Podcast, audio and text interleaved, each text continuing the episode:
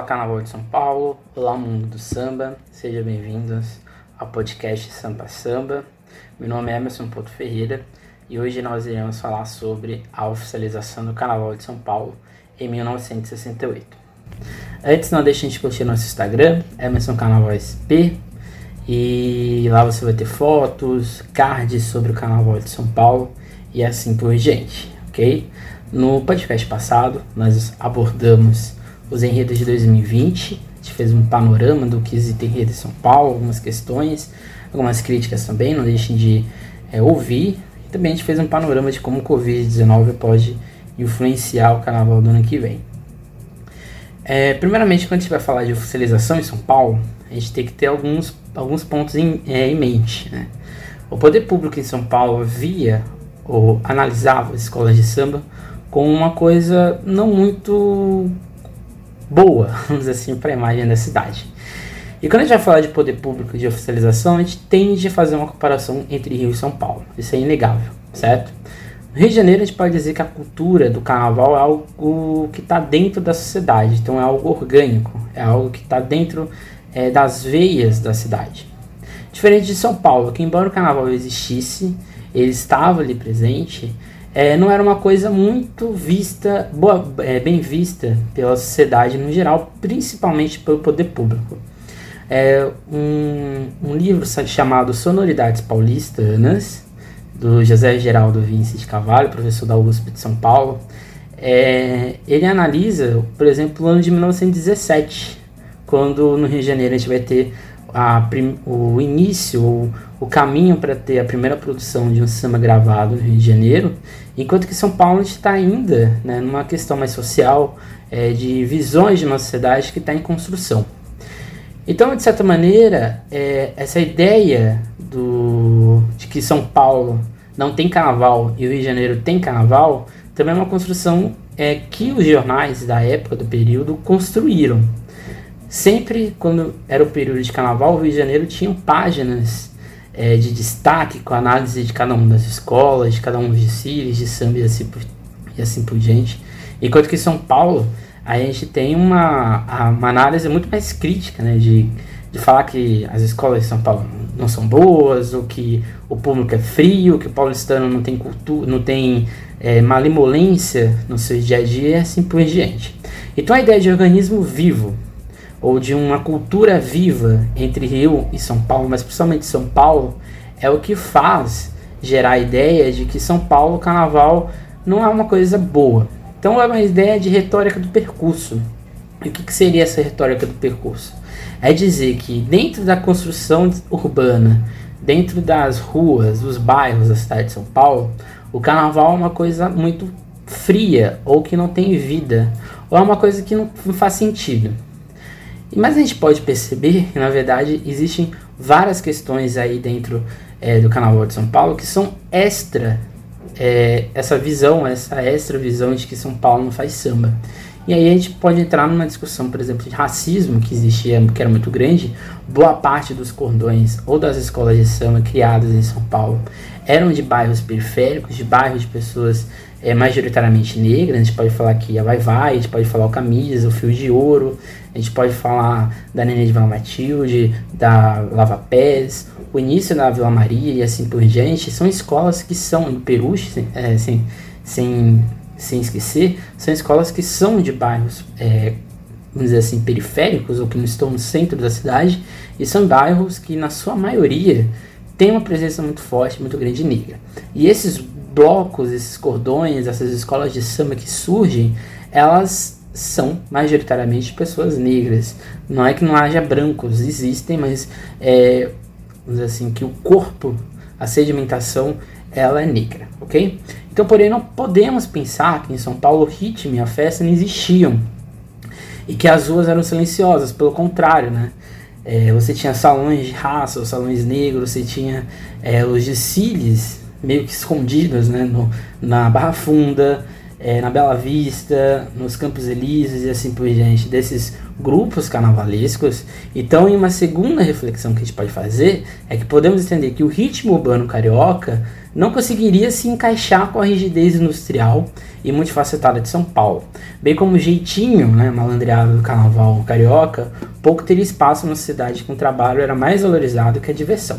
Isso é uma coisa muito presente, né? A ideia de que o carioca é uma, é uma ele é, vamos dizer assim, é, descontraído, enquanto o paulistano ele é totalmente sério.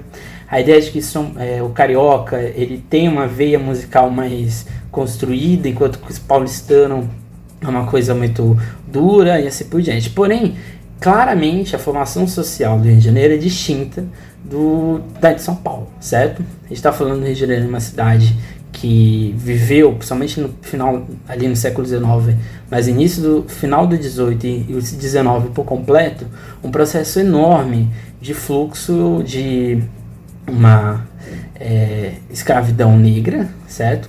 Enquanto que em São Paulo a gente tem, além de uma presença de negros que estão vindo do interior por causa da abolição, a gente também está vendo um fluxo muito grande de imigrantes. Então a gente tem uma cidade que está se construindo, uma coisa que está sendo é, posta, muito complexa. Então você imagina um, um bairro como a Bela Vista, que você tem uma presença enorme de imigrantes italianos, você tem uma presença enorme de uma população negra, sem contar os diversos cortiços que existem no bairro. Então você vai ter ali, por exemplo, na Vai Vai, uma mescla do que era a cidade de São Paulo. É uma cidade totalmente é, pobre, muito colonial ainda, ali no início da década de 20, 30 e assim por diante, então você está tendo ainda essa construção. Então o processo de agitação cultural de São Paulo não é inferior ao carioca, né? pelo contrário, apresenta nuances e conjunturas que refletem o ritmo acelerado e urbano da cidade de São Paulo, principalmente. A boemia e o lazer eram vistos de maneira diferente com relação ao carioca. Além disso, é, o fluxo de imigrantes iria influenciar e muito o deslocamento da população negra paulistana que já possui em sua composição um batuque de samba rural característico seu, com um samba de bumbo mais pesado e com uma pegada bem diferente do samba carioca que estava surgindo e que já existia. Então é muito difícil a gente mensurar é, ou querer colocar cada um desses estilos de cidade é, numa cápsula. Por que a gente está fazendo essa, essa questão toda, né? Porque o poder público no Rio de Janeiro vai usar as escolas de samba como uma possibilidade de é, plataforma cultural do Brasil, principalmente da capital, o Rio de Janeiro. Enquanto que São Paulo estava querendo ou estava em um contexto histórico de transição de uma cidade que, tava, que vivia praticamente numa época colonial, é, casas muito simples, uma população ainda muito brejeira, poucas casas ou poucas construções é, de ordem pública. Então era uma cidade ainda em formação e que ainda estava é, tentando iniciar um processo econômico é, complexo. Além disso, o boom do café ali no século XIX e principalmente no início do XX vai formar uma, uma cidade muito desigual. Você vai ter é, grandes construções de casas gigantes, né, por exemplo, na Avenida Paulista, de é, fazendeiros, de proprietários de fazendas e assim por diante. E você vai ter ao mesmo tempo o contraste de pessoas que estão vindo do interior por causa da abolição, que elas não têm onde trabalhar. Você vai ter uma população enorme de imigrantes, de imigrantes que não tem nem onde ficar direito. Então você, tá, você cria uma cidade é, que de um dia para outro, ou de um tempo para o outro, ela se torna totalmente importante economicamente para o país de um tempo para o outro, você vai ter uma população muito pobre vivendo com uma população muito rica. Então você vai ter é, um processo de trabalho, um processo social muito complexo. Então o processo de, de abolição e a, vinda, e a vinda dos imigrantes é, altera ou modifica por completo o que é a cidade de São Paulo. Então esse aspecto é importante, pois as escolas de samba e os cordões carnavalescos paulistanos em sua origem fizeram dessa retórica do percurso, ou seja, desse deslocar na cidade, um meio de se impor em sociedade, ou seja, utilizaram é, o espaço público como uma possibilidade de elas, de dessa população ser notada dentro da cidade. Então assim a elite paulistana via necessidade de se modernizar, mas antes de tudo, de afastar das regiões centrais a população negra. Um belo exemplo é exatamente a Bela Vista. Né? Se você sair, hoje mesmo, se você sair da Avenida Paulista em direção aonde estava e vai, você vai perceber que vai ficando um processo de urbanização muito mais do que é, de aglomeração do que na Avenida Paulista. Então a cidade já se apresentava em diversas zonas de exclusão. Com a vinda dos imigrantes, os negros tiveram pouco emprego, a não ser os de serviços de casa ou de força. Os imigrantes também estavam à margem da sociedade, porém tinham mais acesso a empregos formais e conseguiam né, ter suas próprias vidas. Além disso, a própria configuração geográfica da cidade era dividida. De um lado, os bairros das elites afastados das zonas populares, e de um outro lugar, ou seja, os bairros mais afastados, bairros negros e de imigrantes, e de uma população pobre que já existia ou que se formou, contratando com pequenos cortiços e casas improvisadas, é, com casarões dos barões de café e da elite paulistana, que com a expansão cafeeira aumentava ano a ano sua importância no cenário nacional. E aí sim, é só no século XX que São Paulo vai assumir contornos de um centro urbano com alagamentos de seu perímetro urbano, assim como é, acontece no Rio de Janeiro, né, essa higienização é, do, da cidade, ou seja, a cidade ficar pronta ou ficar ajeitada para uma, uma beleza, que é mais na verdade uma beleza de higienização. Você vai ter ali no Rio de Janeiro, na região ali onde está o centro, né, o Teatro Municipal, é, a biblioteca e assim por diante. Em São Paulo você vai ter no mesmo, do mesmo jeito, no mesmo estilo ali na região da República, é, na região ali da Sé e assim por diante.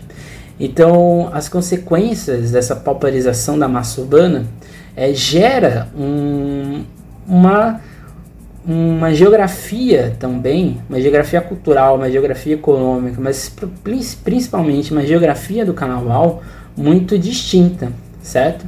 Então, como acontece no Rio, o projeto de embelezamento da cidade é o provocador de deslocamento da população pobre, porém com contornos é, dentro da cidade que até os dias de hoje, de hoje né, refletem a exclusão da periferia em um projeto elitista. São Paulo é muito visível, né? Se você sai, você caminha para São Paulo, você analisa São Paulo ali dos anos 30, 40, você vai perceber que isso é muito evidente, né? Você vai ter uma região central ou de comércio ou de um centro que é um centro polido, sendo que toda essa região em si era uma região de cortiços, era uma região é, de moradia de uma população muito pobre. E essa, e essa, esse, essa construção de uma cidade é, totalmente é, excludente vai fazer com que as pessoas passam a morar em lugares um pouco mais periféricos. E as construções de grandes marginais, de grandes avenidas, é, é, é, fazem isso se tornar mais forte. Não é à toa que as principais escolas de samba ou os maiores, a maior quantidade de escolas, grupos carnavalescos desde os anos 50 estão ali na região da Zona Norte, que é onde é, boa parte dessa população vai morar, beleza? Mas como diante desse quadro de vigilância e punição que a elite paulistana apresentava, Antes dos batuques e as manifestações negras, surgem as escolas de samba, ou seja, como que desse processo de total tentativa de apagamento, de silenciamento, vai surgir um carnaval, né? Porque aqui acho que é uma, uma diferença, não é muito visível, não é muito claro, mas é uma diferença com o Rio de Janeiro, porque por mais que a, o projeto de favelização do Rio de Janeiro tenha sido muito acentuado, isso fez com que a cultura ou certas identidades culturais ficassem concentradas nesses núcleos. Enquanto que em São Paulo, por ser uma cidade muito ampla, ou muito ainda rural, muito colonial ali no início dos anos 20, do século 20, a gente tem uma, um, grupos que são muito mais espaços, são grupos que estão muito mais distantes uns dos outros e, uma, e um estado, uma ideia de vigilância muito mais é forte. Então a ideia de vigilância e punição, aqui pegando uma ideia do Foucault, é muito mais presente no, em São Paulo do que no Rio. Você ser sambista em São Paulo era uma coisa muito mais é, perigosa para você e assim por diante. Então, como essa rigidez é quebrada dentro das leis de silêncio que já existiam nessa época, e o controle de reunião de grupos negros na cidade.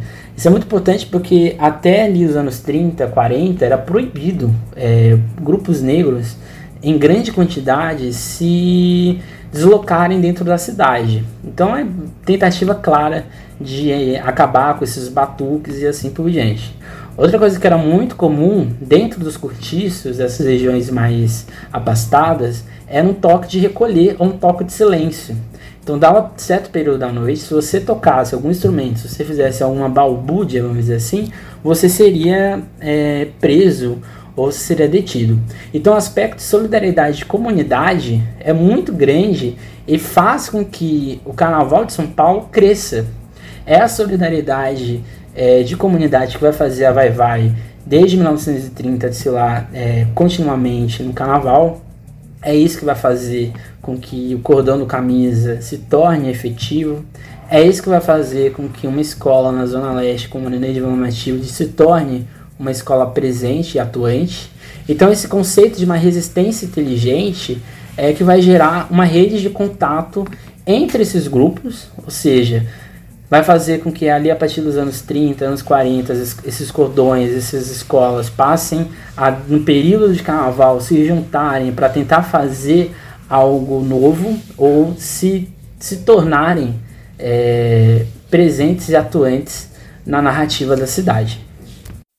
Então essas redes de solidariedade e de resistência inteligente, né? ou seja, essa resistência a partir é, da cultura ou de, de um deslocamento, né? Esse aqui é um termo usado do, do Pollack sobre é, essas sobre comunidades que usam da cultura como forma de resistir em sociedade. Então a gente vai ter vários eventos ao longo do ano na cidade de São Paulo, desde o final do século XIX e durante o século XX, ali no seu início, que vão fazer essas comunidades negras sejam nesses grupos carnavalescos ou em outras festividades na cidade que vão fazer o carnaval ou essa ideia de folia, de, de resistência ser grande. O primeiro deles é o Caiapó. E o que era o Caiapó? O Caiapó era um grupo de negros que saíam nas procissões religiosas e citando aqui a Olga Simpson, ela disse que era um ato dramático em forma de dança que narrava a história da morte de um pequeno cacique indígena atingido pelo homem branco que conseguia voltar à vida graças às artes do pajé para a alegria e regozijo da tribo. Ou seja, é uma espécie de paralelo com a ideia do, do boi bombá, do bumba meu boi. E na verdade eram, um, eram procissões religiosas, então saía da igreja e esses grupos de, de negros estilo de indígenas saíam tocando é, no fim das procissões. E, claramente, né, era, a agitação ficava ali no fim. E eles não eram enquadrados como agitação social ou da sociedade, porque eles estavam dentro dessas irmandades, dessas, desses quadros religiosos. Então tratava-se de um cortejo de indivíduos vestidos de índios, né? E assim, a partir da ideia da percussão, é, das buzinas, das palminhas que eles iam tocando ao longo do, do, do, do cortejo, foi se criando a ideia, é, aí sim, de uma festa ou de uma festividade negra. A grande outra festividade, aí sim, acho que é quase todo mundo conhece, é de Bom Jesus de Pirapora. Né? A cidade de Bom Jesus apresentava em suas festividades o aparecimento da imagem de Jesus às margens do rio Tietê, que se tornou ao longo do tempo é um verdadeiro encontro híbrido da cultura católica e o batuque negro. Isso explica porque já que os negros não possuíam livre circulação para propagar os seus ritmos na cidade de São Paulo, eles vinham nos, festejos de Ibirapora é uma possibilidade de expressar-se, né, sim nos grandes barracões, é, nas grandes festividades, pernadas, ritmos, batucadas, xiriricas e assim por diante, e, e assim eles competiam entre si para saber quem, no ano dos festejos de Bom Jesus, iriam ser os donos do melhor verso, das melhores batucadas e assim por diante, dentro da ideia do samba de bumbo. Então aqui, é, se a gente for pegar a música do geral do filme, né, é, quando ele é aquela Eu Era um Menino, mãe me disse eu vou embora, você vai ser batizado no samba de Pirapora, é exatamente ali na música do geral do filme, ele retrata muito bem como era essa exclusão social. É, não sei quem já foi no, em Pirapora, mas a, cidade de Mogi de Pirapora, ela é totalmente voltada para o festejo principal da cidade, mas ela construiu, ela se tornou famosa principalmente por causa desses grupos de batuque e assim por diante. Então dali vai surgir toda a sedimentação rítmica, toda a sedimentação de samba de São Paulo, que vai influenciar e ainda influencia Camisa Verde Branco, Vai Vai, parte, de certa maneira, da Nenê Matilde, Lava Pés e assim por diante. Então, é, esses vários festejos que, que ocorriam na cidade geravam essa, essa vida, uma sobrevida desses grupos negros. Outro, outra festividade que era comum era é, de sociedades negras era o 13 de maio, no qual na casa de tias do samba paulistano, nas regiões da Bela Vista, da Baixada do Glicério e na Barra Funda, aconteciam as reuniões para o batuque. Na região da Barra Funda, a gente tem os encontros que eram mais comuns na casa da tia Olimpa, que é citado inclusive no samba geral do filme, uma das figuras mais importantes da fundação e permanência do Condor do Camisa Verde. E outro ponto importante dentro do 13 de maio era a casa do baliza do cordão, de, do cordão paulistano, Odilon, na região dos Campos Elíseos, onde tocava aí sim é, o som do tambu, um samba de lenço, samba de roda, entre, entre outros. Além disso, era comum também nas festas o santo é, do santo, né? Nos bairros da Liberdade, com a festa de Santa Cruz, da Santa Cruz e da Arquirupita na Bela Vista, certo? Essa última, né, com grande influência italiana. Então, de certa maneira, aí sim, já pensando no carnaval, a gente vai ter várias individualizações ou várias formas de se entender. O brincar o carnaval se individualizava é, em uma festa de confetes, serpentinas, com casacas e máscaras, e uma europeização de uma festa comedida. Esse chamado Grande Carnaval, ou um Carnaval Branco, era comandado pela camada rica da cidade, que transformou os festejos em uma festa sem participação popular. Então aqui vai ser comum os cursos, os grandes, as grandes festas em salões ou no teatro municipal, grandes sociedades que vão sair nas ruas totalmente é, com grandes carros e assim por diante, que a Olga von Simpson vai chamar de Carnaval Branco, Carnaval Grande. Era um baile de máscaras que raramente se preocupavam com a musicalidade, mas sim com seu aspecto luxuoso e de grande exclusividade, ou seja, um carnaval em que menos favorecidos só ficavam olhando os grandes carros das sociedades ou os cursos. Ou os cursos né? Em 1914, essa realidade do carnaval popular, ou pequeno carnaval, ou ainda carnaval preto, muda aí sim com o surgimento do primeiro cordão carnavalesco, que é o camisa. Né? O camisa tinha influência dos ranchos e por isso mesmo possuía em sua estrutura banda, carros pequenos, porta-estandarte, mestre-sala e algumas alas. O que diferenciava era a sua musicalidade, né? já que o grande Dionísio é, Barbosa, não, o grande Dionísio do, do, Camisa, tinha inspiração no samba do Pirapora, de Pirapora, né? sendo o principal líder do grupo paulistano que participava é, das competições na cidade paulista que duelava seus versos nos barracões. Assim, o samba de bumbo era comum nos desfiles ou camisa, com surdos, caixas, contrasurdos, bumbos, pratos e clarins, além de um trombone que anunciava a chegada do cordão. Então, ou seja, essa distinção entre carnaval grande, carnaval branco, carnaval negro, carnaval pequeno, e aqui pequeno não é porque ele é inferior, é mais por causa da questão de investimento, na questão econômica, a gente pode dizer que é a partir dessa dualidade, da construção dos primeiros cordões carnavalescos em São Paulo, que a gente aí vai ter sim uma construção de um carnaval, beleza? Além, sem esquecer claramente dos carnavais de rua, né? Sem, é, que talvez os mais importantes eram da Vila Esperança, né? Como é, que ali a gente tinha é, desfiles de carros alegóricos é, de várias sociedades ali do bairro, a gente tem que pensar que a região da Zona Leste era uma região de indústria que estava em crescente é, ascensão.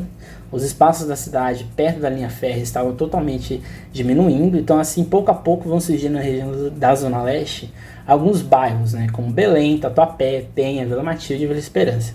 Assim, esses grupos de imigrantes, bem como uma grande população negra de imigrantes brasileiros, iam se alojando na região. O que é muito importante frisar é que o carnaval na região era bem afastado o que criou a necessidade de uma organização local entre os blocos existentes, ou seja, um carnaval à parte do que ocorria no centro e que, de certa forma, ele era mais popular do que é, aquele luxo que era apresentado, por exemplo, no carnaval branco da cidade.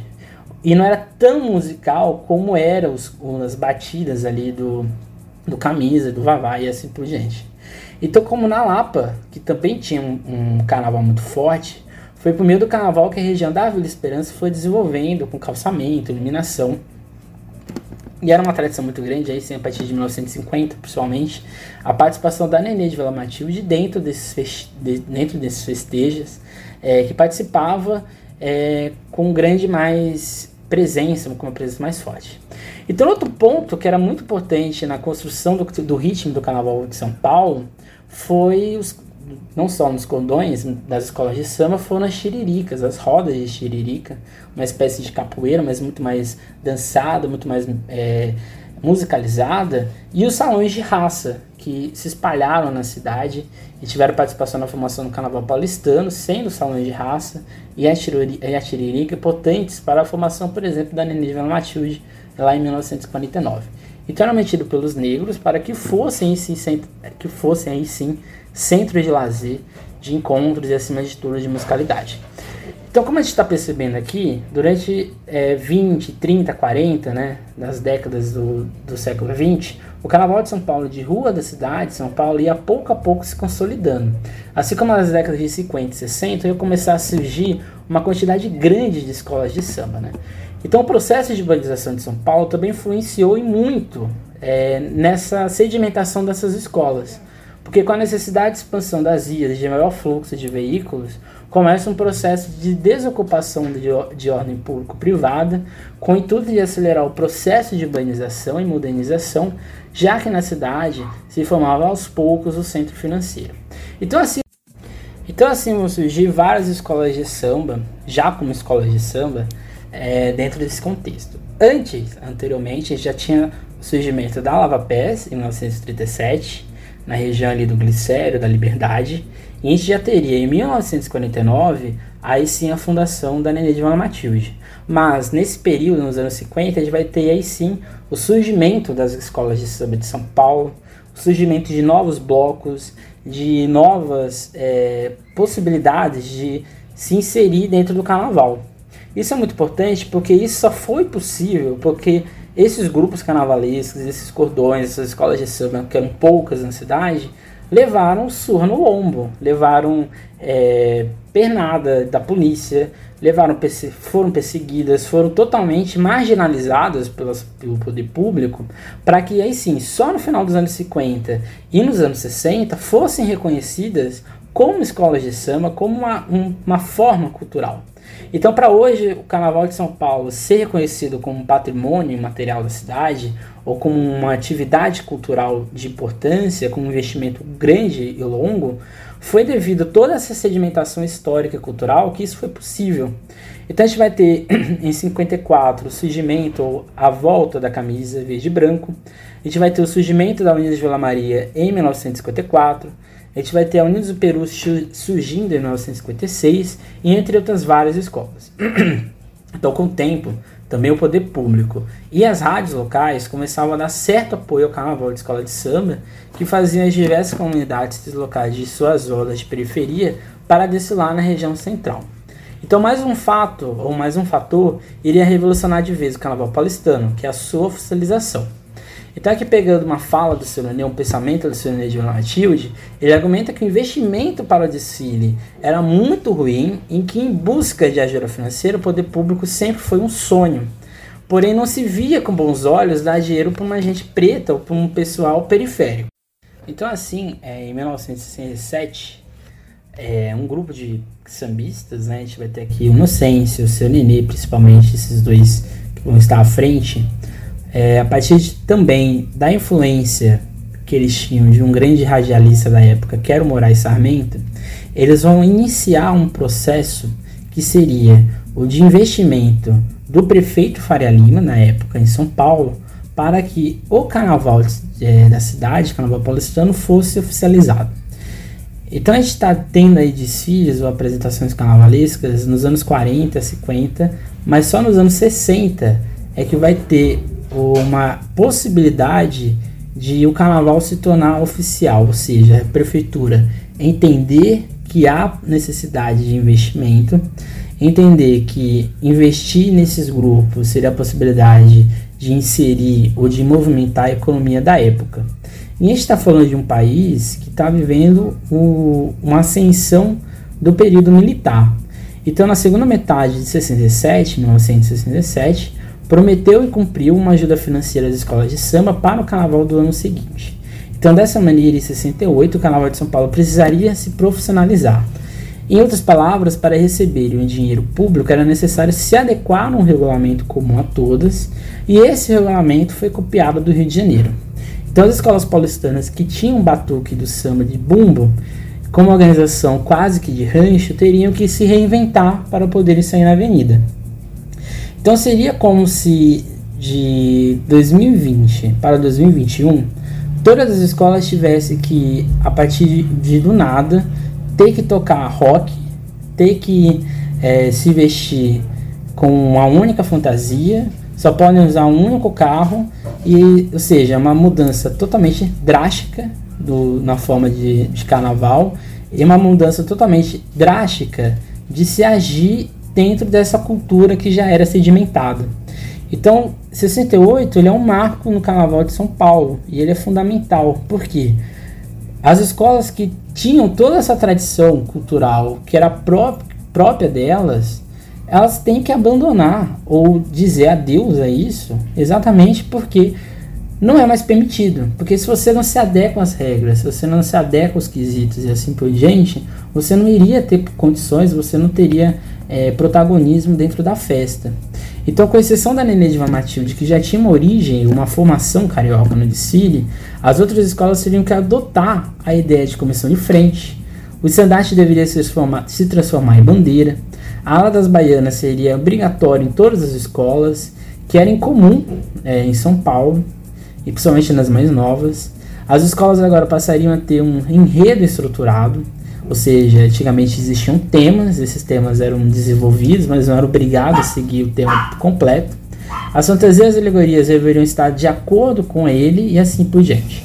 A bateria só poderia ter instrumentos de percussão e nenhum elemento de sopro. Então, assim, a gente pode dizer que o Carnaval de São Paulo teve um novo início com o surgimento do regulamento, resultando na morte lenta da tradição do cordão e do samba de bumbo paulistano, o que não tinha visibilidade midiática para crescer e se manter. Então, as escolas que começaram a surgir a partir de 68 já nasciam com uma estrutura de escola de samba e elas já sabiam como elas tinham que se adequar ao regulamento, isso é fundamental. Porque você imagina uma escola que desde 1930, ou de, desde 1940, ou desde 1950 decide de um modo, e elas têm que mudar totalmente. E não é só mudar a estrutura delas, é mudar todo um corpo que desfila ali há muito tempo, é mudar ou reestruturar essa rede de solidariedade, é reestruturar toda a sua formação. Então, o Carnaval de 68 e principalmente a partir da década de 70, a gente vai ter essas escolas totalmente o que se perdendo na lógica do desfile.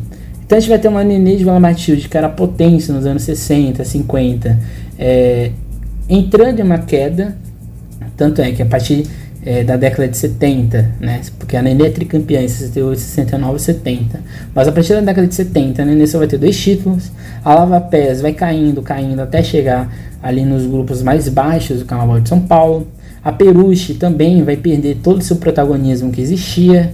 A Vila Maria, Tatuapé, é, outras escolas como Príncipe Negros, é, Príncipe Negro, a escola que seria o Imperador do Piranga, passam a entrar em decaída no carnaval, e as escolas que surgem já nesse, nesse modelo começam a ascender.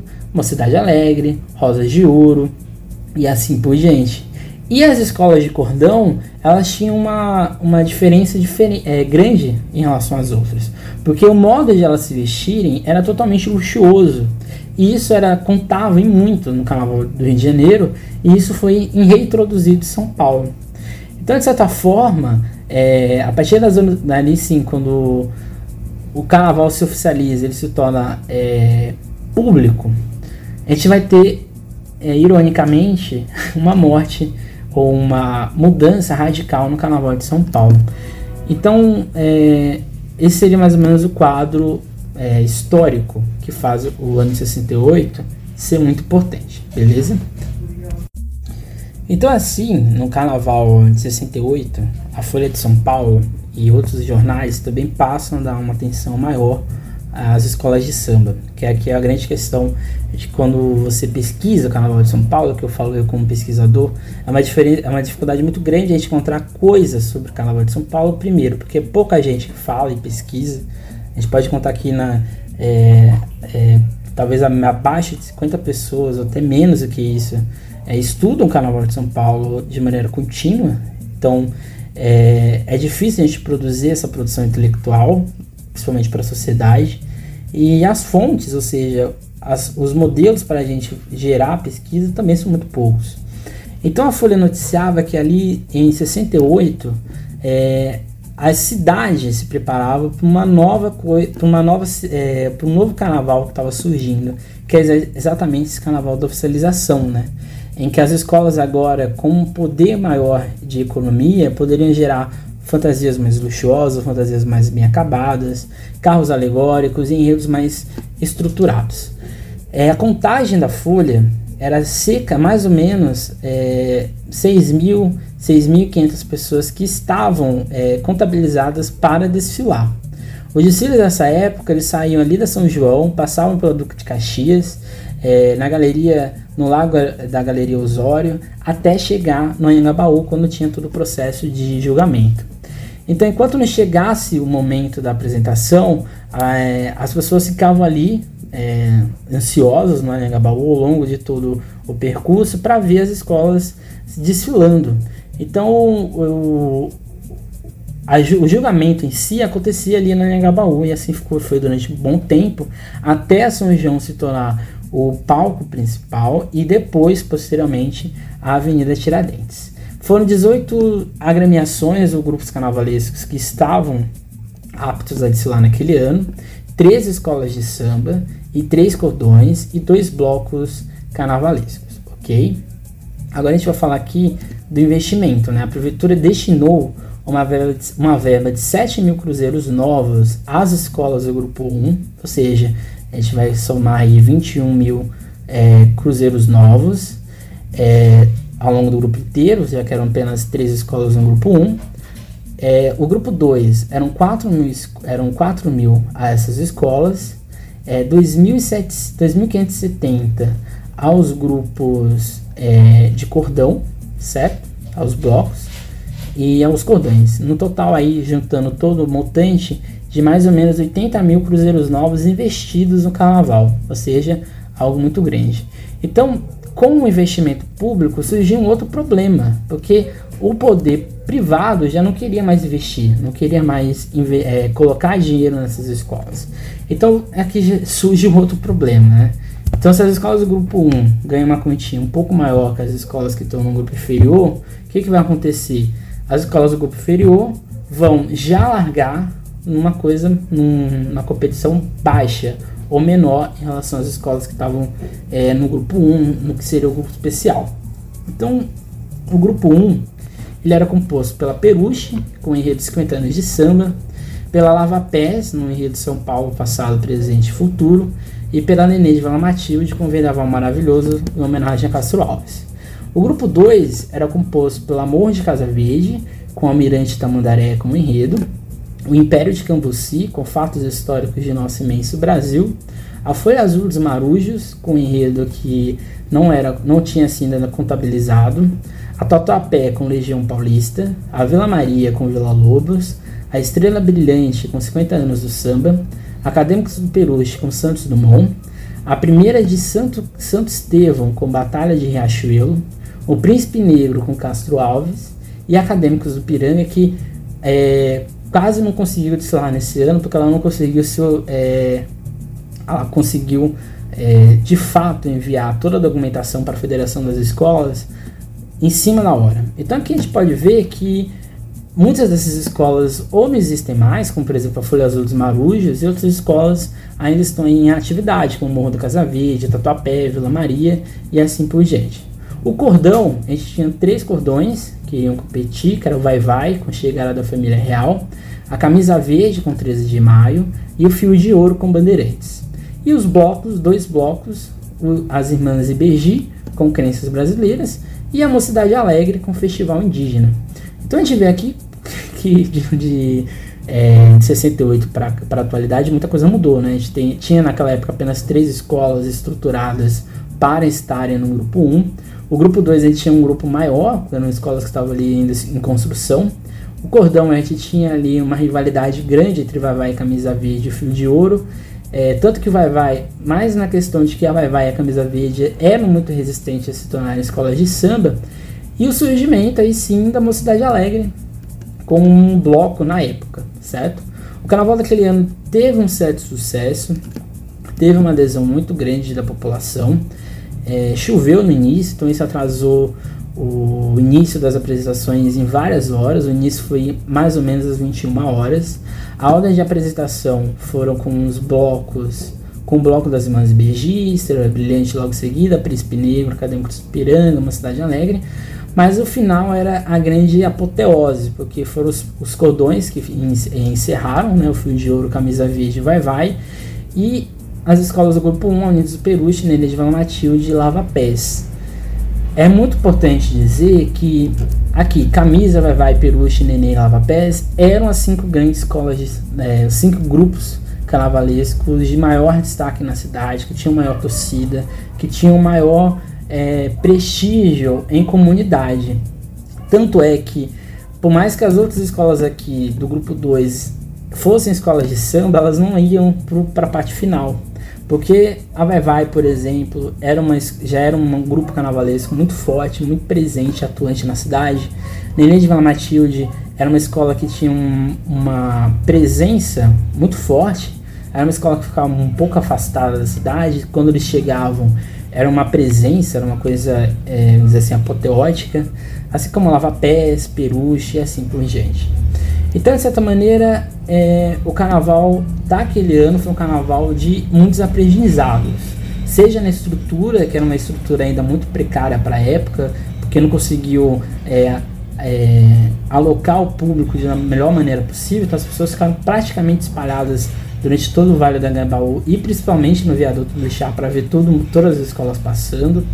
É, o poder público aprendeu muito com aquele ano, porque aprendeu que o investimento tinha que ser com um prazo um pouco maior do que já, já tinha sido implementado, aprendeu que deveria ter uma estrutura maior, então GCI tinha que ter um, um andamento mais coeso e assim por diante, assim como as próprias escolas é, tinham que ou tiveram que reaprender a desfilar com um poder, com é, um investimento econômico maior.